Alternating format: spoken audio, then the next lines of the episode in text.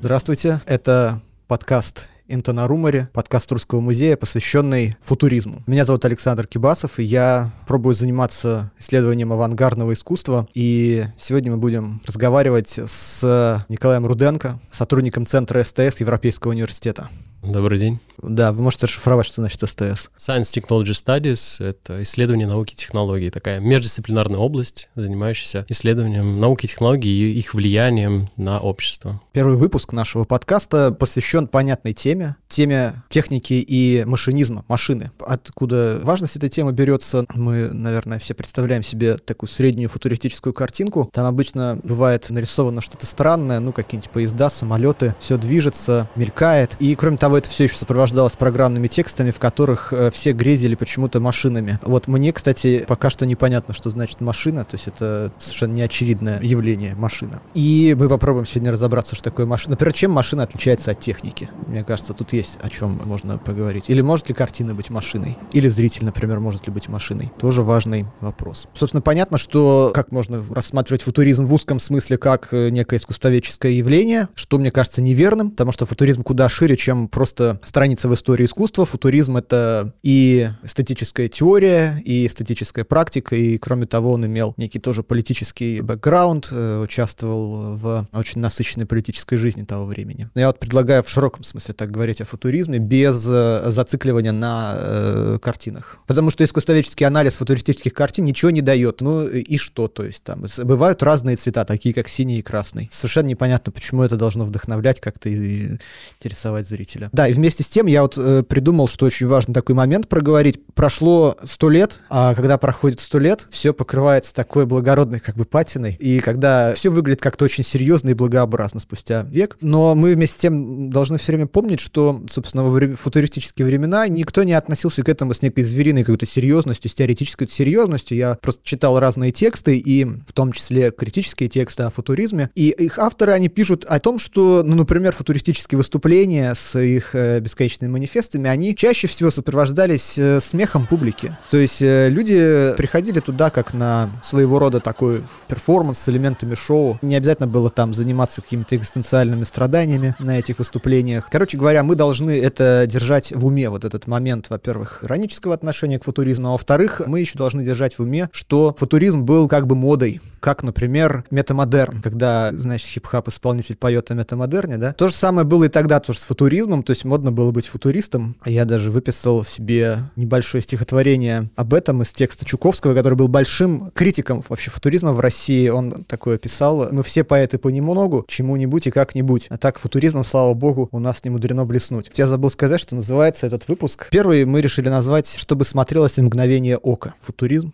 и машины. Это цитата. Чтобы смотрелось мгновение ока, это цитата из э, одного из текстов русских, мы о нем поговорим еще. И понятно, что, в общем, вот эта тема скорости у нас будет сегодня очень такой важной. С чего вообще планировал начать? С того, что слушатель должен э, внимательно как бы слушать и использовать значит, машины, которые у него есть под рукой, в частности, поисковые машины интернет, и загуглить, например, картинку художника Жана Вебера, это очень малоизвестный художник, который называется «Машина», «Динамис». Это такая очень показательная вещь, вещь. Я сейчас позволю себе, этот жанр называется экфрасис, когда вы описываете картину, я сейчас позволю себе небольшой экфрасис. Он требует вообще какой-то поэтической такой настроенности, ну я как получится. В общем, это картина несколько сюрреалистическая, это вещь самого конца 19 века, где изображена обнаженная женщина без одежды, с таким дьявольским лицом, ухмыляющаяся, с распущенными волосами. Она сидит на какой-то странной конструкции, из которой выступает механический какой-то прибор, механическое устройство. Я вот подчитал, это называется по-моему, шатун или дышло. Это вот эта штука, которая двигает колеса в паровозе. Представляете, да, в круглые колеса, и для того, чтобы они двигались, там система вот этих вот железных таких поршней есть. Вот, мне кажется, называется дышло. Но дышло это не футуристическое слово. Короче говоря, вот такая конструкция у нее вот практически между ног возникает, и она обнаженная при этом без одежды. И она двигается, эта конструкция, там колесо к ней приделано, и эта конструкция перемалывает маленьких-маленьких таких человечков. Я не помню, все ли это мужчины. Если да, то здесь картина получает некое дополнительное современное звучание, связанное с гендерным вопросом. Но нас будет сейчас шатун интересовать, а не гендерный вопрос. Короче говоря, они там э, перемалываются в кровь, эти небольшие фигурки. И понятно, что эта картина, она что-то выражает, некоторое представление о том, что такое техника, да, что такое машина, какая-то фобия машины. Это можно было бы показать и в поэзии, например, но очень важно, что вот отправная точка именно в некотором недоверии, в некотором страхе перед этой машиной. Ну и там, где недоверие и страх, там, конечно,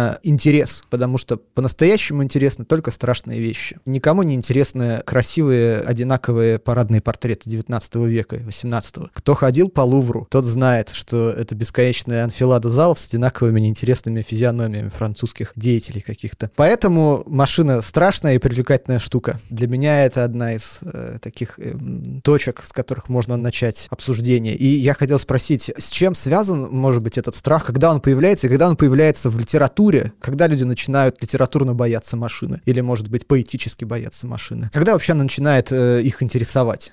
Я бы ответил, что происходит это, мне кажется, где-то в начале 19 века и продолжается весь 20 век. И я связываю это с, с одной стороны, романтической традицией немецкой, а с другой стороны, с теми британцами, которые где-то с 30-х по 50-е годы работают над тем, чтобы придумать понятие культура, ведь культура тоже, как понять, появляется, именно концептуально осмысливается примерно вот где-то, я думаю, в 40-е, 50-е годы. Об этом есть прекрасная книга Рэймонда Уильямса как раз «Culture and Society». И Терри Эглтона. Вот куда к сожалению, не читал. У а... нас будет такое небольшое разделение, будете такие СТС книжки советовать, а я бы такие левые немножко книжки советовать. О, давайте дав- у нас дав- такая давайте. будет разделение труда. С удовольствием. Рэймонд Уильямс не столько СТСник, он такой культуральный исследователь, но я доверяю той мысли, которую он дает, и, по сути, он говорит следующее, да, и здесь он в том числе сходен с Марксом, поэтому здесь даже, может быть, нас не будет разделения. И связано это с тем, что можно здесь начать, мне кажется, с э, произведения Томаса Карлайла, которое называется Signs of Time, то есть знаки времени, знамения времени, где он говорит, наш век — это не век моральный, это не век героев, это век механический. И он прям буквально, да, сразу показывает. И он недоволен этим фактом того, что это век механический, при этом под механизмом, что интересно, под э, машиной, он понимает не техническую составляющую, вот здесь мы как раз приходим на разницу между машиной и техникой, он понимает любое скоординированное, спланированное спланированное, организованное действие, требующее некое непосредственного участия чего-то другого, чаще всего как раз механизмов. Просто под, под это подходит лучше всего. И он говорит, допустим, существуют, грубо говоря, например, машины церковные. То есть вот если я просто хочу верить в Бога, а не могу, потому что я прихожу в церковь, и это огромная организация, в которой мне нужно участвовать, мне нужно ходить на собрания, мне нужно еще что-то. Вот любой момент вот такой, да, где мне, мне запрещено любое прямое действие к чему-то, вот такой доступ даже к божественному, он называет машинами. И он говорит, что есть социальные машины, политические, экономические, какие угодно. И мне кажется, что это такой интересный заход, который затем обретают, мне кажется, свою уже плоть в виде того, что под машиной все больше и больше все-таки начинает пониматься какая-то материализованная и действующая, такая материальная часть. То есть машина связывается уже с материей, хотя вот у Карлайла это было не так. И это вызывает много вопросов, много проблем, прежде всего, наверное, у таких аристократических и интеллектуалов, которых, например, футуристы, тоже Маринетти всячески критикуют и не любят, которые подчеркивают, да, что вот это все духовное, культурное, все, что связано с образованием и э, некоторым билдингом, воспитанием человека, вот это заменяется тем, что человек оказывается в мире, в котором сплошные механизмы, функциональность, э, материальность, нажива, корысть. И здесь мы видим как бы объединение, собственно, вот этих капиталистических корыстных элементов и объединение таких материальных формальных элементов. И здесь Маркс, мне кажется, в «Капитале» отлично показывает, что наука и технологии развиваются в том числе потому, что они отлично работают на капитал,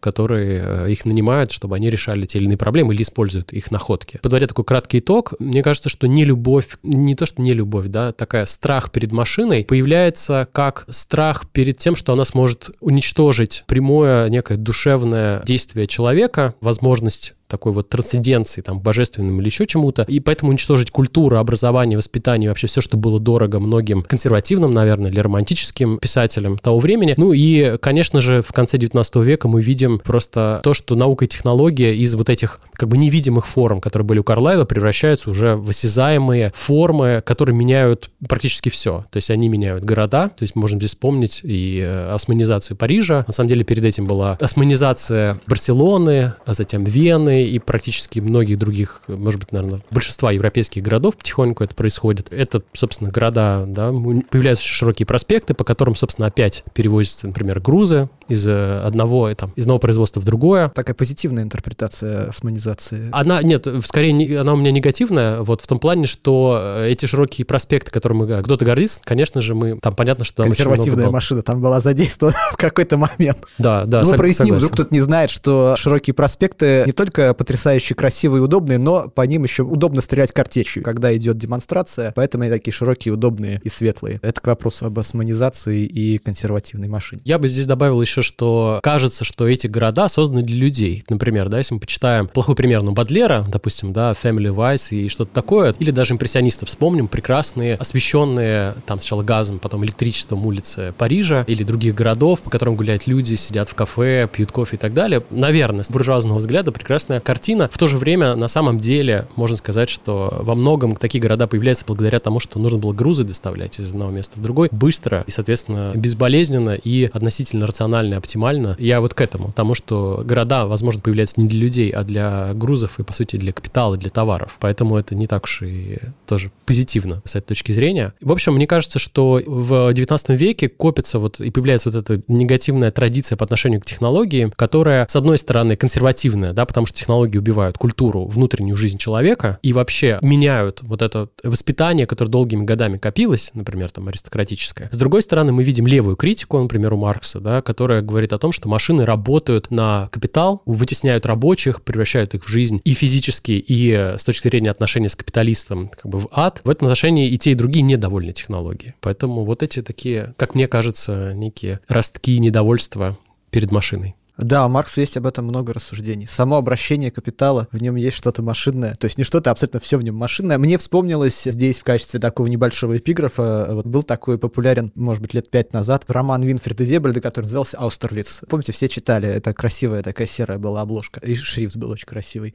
внутри. Этот э, роман никакого отношения к Наполеону, конечно, не имеет, Аустерлиц — это имя главного героя. И это серия таких неспешных бесед, где повествователь расспрашивает этого Аустерлица о всяком. Вот есть одна из бесед, где они сидят одним из вокзалов. Кажется, это был, может быть, бельгийский какой-то вокзал. Австриец рассуждает об этом вокзале, и он говорит, посмотрим на его архитектуру. Что здесь самое главное? Ну, там ряд э, барельефов на стенах, на которых что-то изображено, еще что-то. Но самое главное, на месте королевского, кажется, герба висит самая главная машина ну, это часы, конечно же, часы. Аустриц рассуждает о том, что магического в этой машине. Часы вовлекают всех в одно общее время. То есть в разных городах Бельгии и Франции, он приводит какие-то примеры, после того, как появляются эти часы, появляется некое общее время, то есть некое общее место. И тут есть очень много следствий из этого. То есть, во-первых, ну, например, цены на бирже выравниваются. Ну, то есть они становятся одинаковые, потому что коммуникации и так далее, можно узнать, сколько чего где стоит. А во-вторых, появляется само по себе вот это вот общее пространство и общее время, внутри которого, возможно, все. И в том числе возможен оборот этих самых капиталов. И мне кажется, это захватывает. Пленяет в машине, то есть понятно, что в машине пугает, а пленяет в ней то, что вот этот ритм машины, к нему можно подключиться. То есть вы можете пристроить себя к машине, достроить себя, подключиться к ней. Можете частью машинной сборки стать. Благодаря тому, что эта машина охватывает большую часть мира, возникает эта иллюзия такой великой плюральности пространства и времени. Все возможно. Можно медленнее делать, можно быстрее.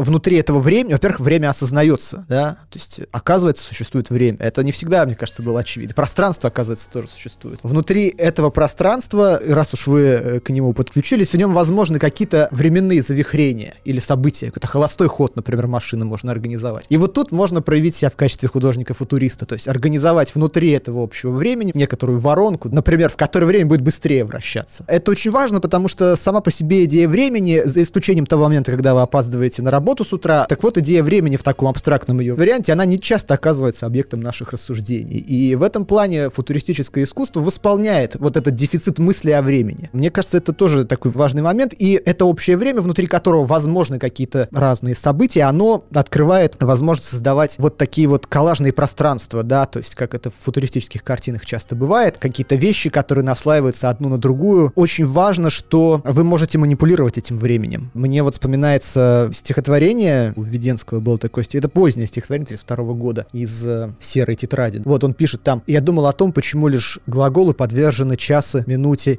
и году, а дом, лес и небо, как будто монголы от времени вдруг получили свободу». Вот очень важно, что, то есть первым тактом мы открываем, что существует время и пространство, а вторым тактом мы открываем, что можно внутри этого времени и пространства получить от них свободу. И поэтому, например, как это делали футуристы, можно отказаться от временной структуры глаголов. Вот у них был манифест, где Маринетти рассуждает о том, что в глаголов не должно быть времени. Почему не должно быть времени? Ну, потому что, ну, время — это банальность в языке, да, мы должны нарушать его и таким образом создавать вот эти временные воронки, да. То есть машина предполагает какую-то возможность в нее строиться, так мне кажется. Наверное, именно это их пленяло. Я бы здесь э, добавил еще к этому, полностью согласившись, что когда появились первые поезда, 30-й год 19 века, сначала в Англии, потом по всему начали, ну, в основном Германии, Франции, потом в Италии, России уже к концу 19 века, многие отмечали, в основном британские авторы, как раз идею того, что время уничтожается. То есть одновременно с появлением общего времени, которое появилось, сколько помню, 1880-е годы, то есть вот тоже, в общем, в конце 19 века, уже как единостандартное мировое время, при этом сразу же в этом времени была заложена идея, что оно само уничтожается, или уничтожается, по крайней мере, время такое традиционное и старое. Появление нового времени было связано с тем, наверное, даже так лучше сказать, что то, когда вы знали, что вам нужно там от Петербурга до Москвы добираться, там, например, три дня, вот, теперь поезд, да, паровоз мог вас домчать за несколько десяток часов, вот, соответственно, вот это пространство и время, оно уменьшилось, то есть оно стало другим, и это отмечали очень многие. Я здесь просто хотел сказать о том, что появление вот этого нового глобального времени, о котором говорить, очень важная. И его поломка, они шли как бы друг с другом постоянно. И одна из моих гипотез, не знаю, мне кажется, что футуристы в некотором роде заимствовали эту идею, которую, ну, многие высказывались, и англичане, и французы, об этой идее. То есть она была всем довольно очевидна. То есть когда человек садился на поезд, он мог быстрее добраться с одного места в другой. Футуристы выразили это вот в своих манифестах, да, и в своих произведениях. Мне кажется, что они просто сформулировали это для многих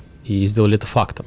Мне кажется, это интересно. Да, машины времени, в общем, появились. Я бы здесь начал бы с комментирования такого легкого, завершающего машин у футуристов. То, что меня там удивляет, это то, что машины, во-первых, изображаются подобно диким животным, то есть у них есть собственная автономия, их нужно приручать, они разговаривают, как вот вспомним технический манифест вот, литературы у Маринетти. То есть там, где он, собственно, говорит, что нужно уходить от э, синтаксиса и так далее. То есть там ему пропеллер говорил эти пункты буквально, точнее, или там жужжит решит эти пункты. То есть вот эта идея того, что машины не поддаются человеку, а на самом деле выступают новым видом чего-то живого, да, или даже неживого, с чем можно продниться и получить какие-то новые навыки. То, что меня удивляет в футуризме, это то, что они не видят машины как, может быть, мы сегодня видим, как относительно рациональные, понятные, упорядоченные сущности. И вот это меня удивляет. Они как бы словно берут одну часть машины, это вот то, что дает энергию, дает бунт, дает возможность возможности, дает изменения, вот они берут, но они не замечают, что вообще-то важная часть машины — это вот порядок, регулирование, контроль, и это там внутри все есть. Удивительно, что когда в Италию приходит фашизм, мне кажется, он сначала тоже заигрывает с футуризмом, а потом, как известно, начинает становиться более консервативным и апеллировать уже совершенно к другим слоям населения, нежели которым апеллировали футуристы. Он как бы становится, как пишет Кроче, который был, по-моему, не любитель ни фашизма, ни футуризма, он э, писал о том, что они комплементарны друг с другом, потому что, с одной стороны, футуризм как бы расчистил и дал вот эти вот насильственные способы приходить и людям с помощью кулаков рассказывать, как нужно смотреть на мир, а потом фашизм это превратил отчасти в такую стандартную систематичную практику политическую. Ну, как один из взглядов, короче, опять же, был не любителем ни того, ни другого, поэтому здесь надо делить на два, как минимум. Но меня всегда удивляло то, что вот они не видели этой второй стороны машины, то есть они брали только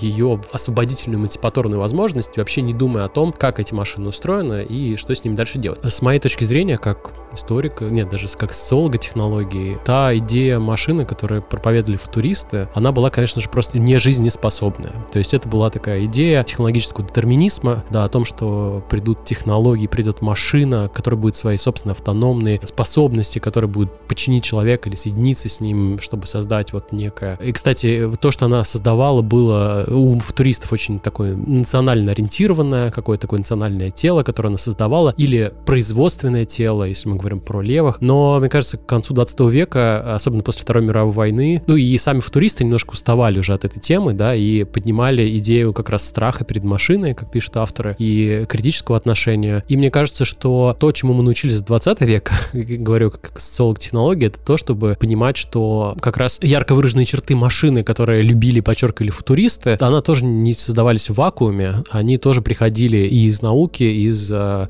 тех политических отношений, капиталистических производственных отношений. Например, да, вот эта э, способность, не знаю, машины давать огромную скорость, она тоже была частью вообще производственного большого процесса, который запустили, ну, допустим, в автомобиле там Карл Бенц и другие, значит, да, Форд и остальные, которым нужно было продавать эти машины для определенных людей. Иначе говоря, вот это представление э, как бы человеческое в машине было настолько огромным, ну, и большим, что только вот к середине 20 века это начали понимать и смотреть на машину уже не как на автономный абсолютно субъект, а как то, что гораздо более ближе человеку, потому что, собственно, выражает его какие-то ну, интересы, представления и так далее. Мы об этом, кстати, не говорили, но мне кажется, то, насколько футуризм... Я смотрю на это как социолог такой, да, вот то, насколько футуризм не заметил гендерного вопроса, вот, и Маринетти, его, по крайней мере, в первых годах своей жизни, просто как бы ему это долетало, а он просто на это не реагировал и гнул свою линию, и оказался, мне кажется, совершенно неправ в этом отношении. Также он и не заметил технического вопроса, то есть абсолютно не критично воспринимая эти машины, как если бы они были дарованы неким божеством вот э, этого современного мира без всякого воздействия людей и без э, вот этих идей, с которых вы начали, идеи Вебера, да, того, что эти машины перемалывают людей, что такой Молох, вот он это, будучи очень проницательным человеком во многих других отношениях, просто не критиковал и свой проект защищал как абсолютно такой научный и